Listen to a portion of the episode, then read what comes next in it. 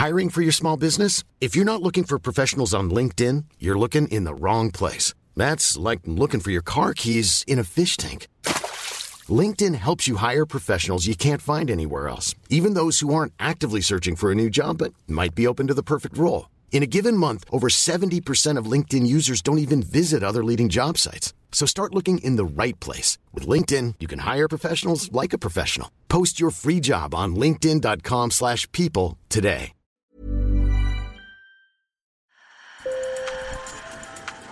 Bonjour. Hello. Hola. Marhaba bikoum. Sur le fil. Le podcast d'actu de l'AFP. Des nouvelles choisies pour vous sur notre fil info.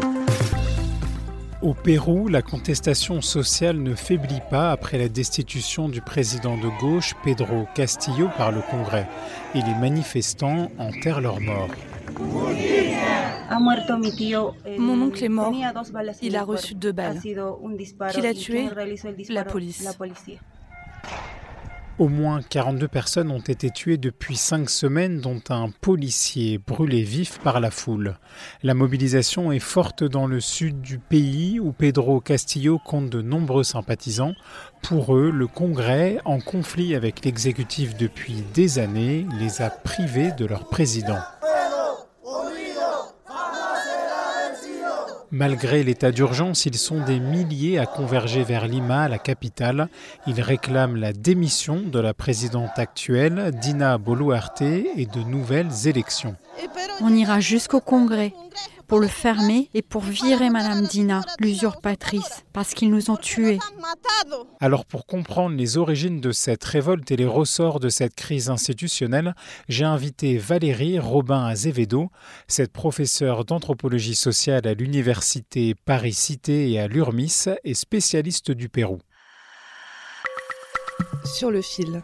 Ce vaste mouvement de révolte a commencé après le 7 décembre 2022 quand Pedro Castillo, le président de gauche, annonce la dissolution du Congrès. Dissolver temporalmente el Congreso de la República. Donc à ce moment-là, le Congrès, en fait, avec lequel il était en conflit depuis son accession au pouvoir, a euh, mis en place immédiatement la vice-présidente, donc Dina Boluarte, qui n'a euh, aucune légitimité pour la plupart euh, des Péruviens. Arrêté, l'ancien président Pedro Castillo est emprisonné. Et donc, à ce moment-là, les, euh, les, manifestants réclament en réalité la fermeture du Congrès, euh, la, dé, la, démission de, de, de, la présidente, la convocation éventuellement d'une assemblée constitutionnelle. Pour tenter de sortir de la crise, le Congrès avance les élections prévues en 2026 à avril 2024, mais ce n'est pas suffisant.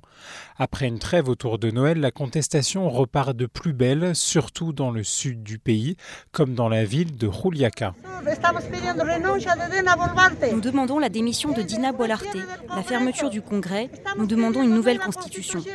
Alors, on n'est pas sur un mouvement politique, hein, on est vraiment sur des protestations qui sont assez spontanées hein, de la part euh, des secteurs euh, les plus pauvres du Pérou. Hein. On est sur euh, aussi il y a une fracture géographique assez importante hein, puisque ce sont les secteurs euh, du sud, Cusco, Ayacucho, donc des Andes euh, du sud principalement qui sont mobilisés. Ces manifestants qui avaient voté massivement pour l'ancien président de gauche se sentent trahis par cette destitution. Selon la chercheuse, Pedro Castillo était un symbole car il leur ressemblait. Pour les électeurs, leur identification à ce personnage qui est un, un ancien militant syndical euh, euh, de conditions très humbles, euh, instituteur rural de la région des Andes de Cajamarca. Et, c'est vraiment l'idée qu'on leur, qu'on leur vole leur possibilité de participation citoyenne. Il y a vraiment quelque chose comme ça d'un ressentiment vis-à-vis -vis de la capitale centraliste, toujours méprisante vis-à-vis -vis des secteurs à la fois les plus pauvres et les plus andins ou amazoniens du, du, du pays, qui, qui explique aussi l'ampleur phénomène, mais qui est en fait, je dirais, le sommet, c'est l'acmé d'une mobilisation et d'une crise, si vous voulez, politique qui dure depuis 2016 et qui est lié à une déstabilisation politique qui vient du Congrès. Depuis 2016, le Congrès est dominé par les Fujimoristes. Le Fujimorisme, c'est donc l'héritage d'Alberto Fujimori, qui était président entre 90 et 2000, qui se retrouve aujourd'hui, qui est en prison, à la fois pour euh, des actes de corruption, mais aussi pour crimes contre l'humanité, et sa fille, hein, qui est son héritière euh, politique, idéologique, donc avec un programme très à droite, néolibéral, très conservateur. Trois tentatives euh, d'arriver à la présidence de la République, elle échoue. Pour autant, en 2016, elle arrive au pouvoir. C'est la principale force qui arrive euh, euh, au sein du Congrès. Le Congrès péruvien est composé d'une chambre unique avec 130 députés élus tous les 5 ans.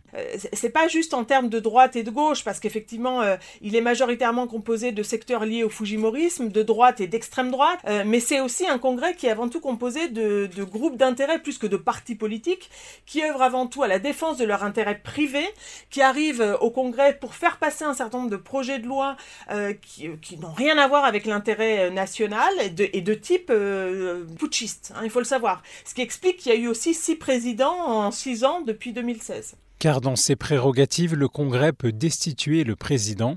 Le 7 décembre, Pedro Castillo a été remplacé par sa vice-présidente Dina Boluarte.